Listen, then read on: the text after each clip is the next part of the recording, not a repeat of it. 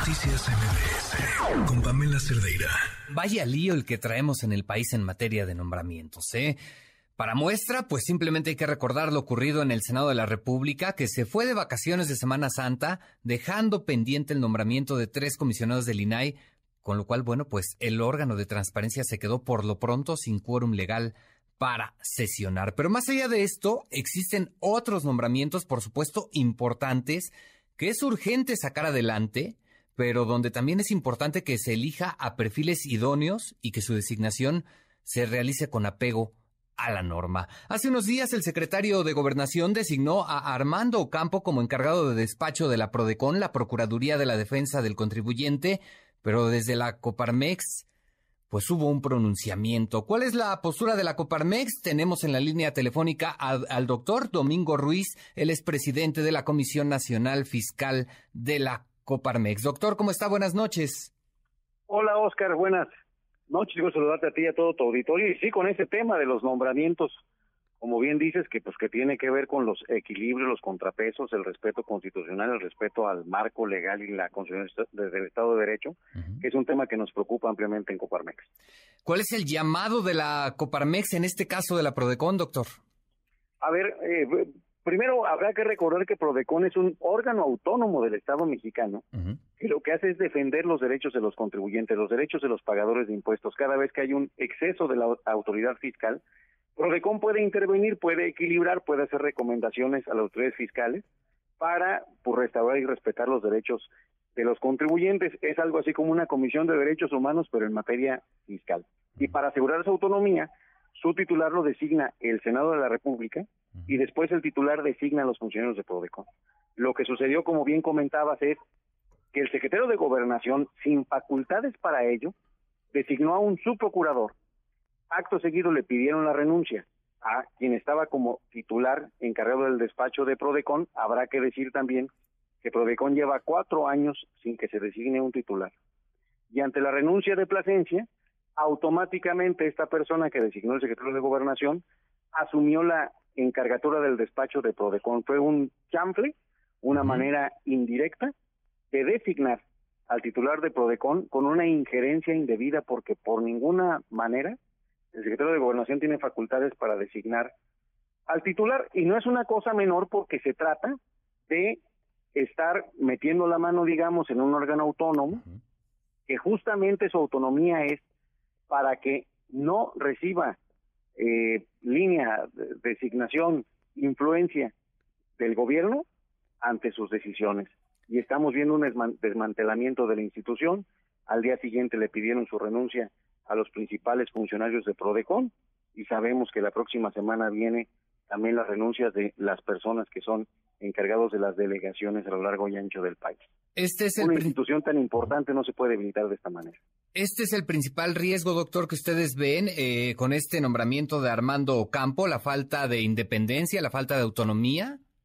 Sin duda, sin duda, y, y más que señalar a Armando Ocampo, cuyas credenciales no quisiera yo cuestionar es la forma y la injerencia que hace el Ejecutivo sobre un órgano autónomo que se está desdibujando.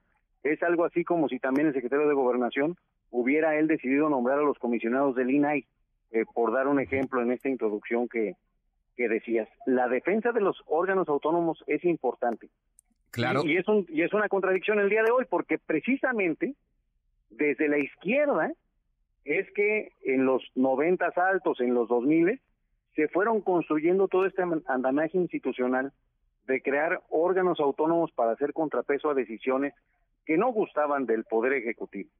Y hoy que ya están en el poder, pues pareciera ser que le quieren meter reversa a eso que se creó para dar voz democrática a todas las expresiones de la ciudadanía y que la arbitrariedad no fuera posible. No le gustan los... La sociedad es una democracia constitucional. No le gustan los órganos autónomos a este gobierno y parece que esta es la ruta para irlos desmantelando, ¿no, doctor? Pareciera ser y es lo que preocupa ampliamente, más en un tema tan agresivo sobre las personas como es el pago de impuestos.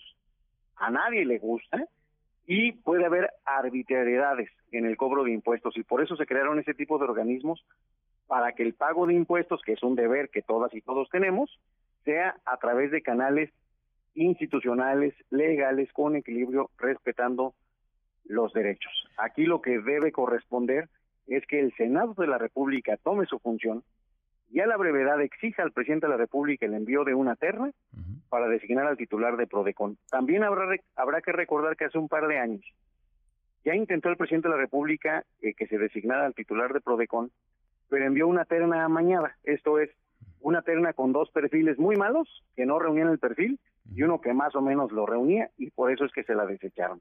Aquí lo que tenemos que hacer o lo que esperamos como sociedad es que se envíe una terna de perfiles profesionales, en donde incluso puede ir Armando Ocampo y sea el Senado el que designe ese titular y ese titular llegue a Prodecon y designe legítimamente a los subprocuradores y al resto de la estructura para fortalecer esta relación de los contribuyentes con el Estado, que por cierto, si vemos bien la cuestión, Prodecon ha ayudado a que se eleve la recaudación en el país, porque también pues nunca va a permitir que un ciudadano, que un contribuyente que se vaya a quejar, no pague sus impuestos debidamente. Si se va a quejar es porque quiere pagar debidamente sus impuestos, pero sin excesos ni arbitrariedad. Lo fundamental, doctor, es que lleguen los mejores perfiles y que haya, bueno, se privilegie la meritocracia en estos casos, ¿no?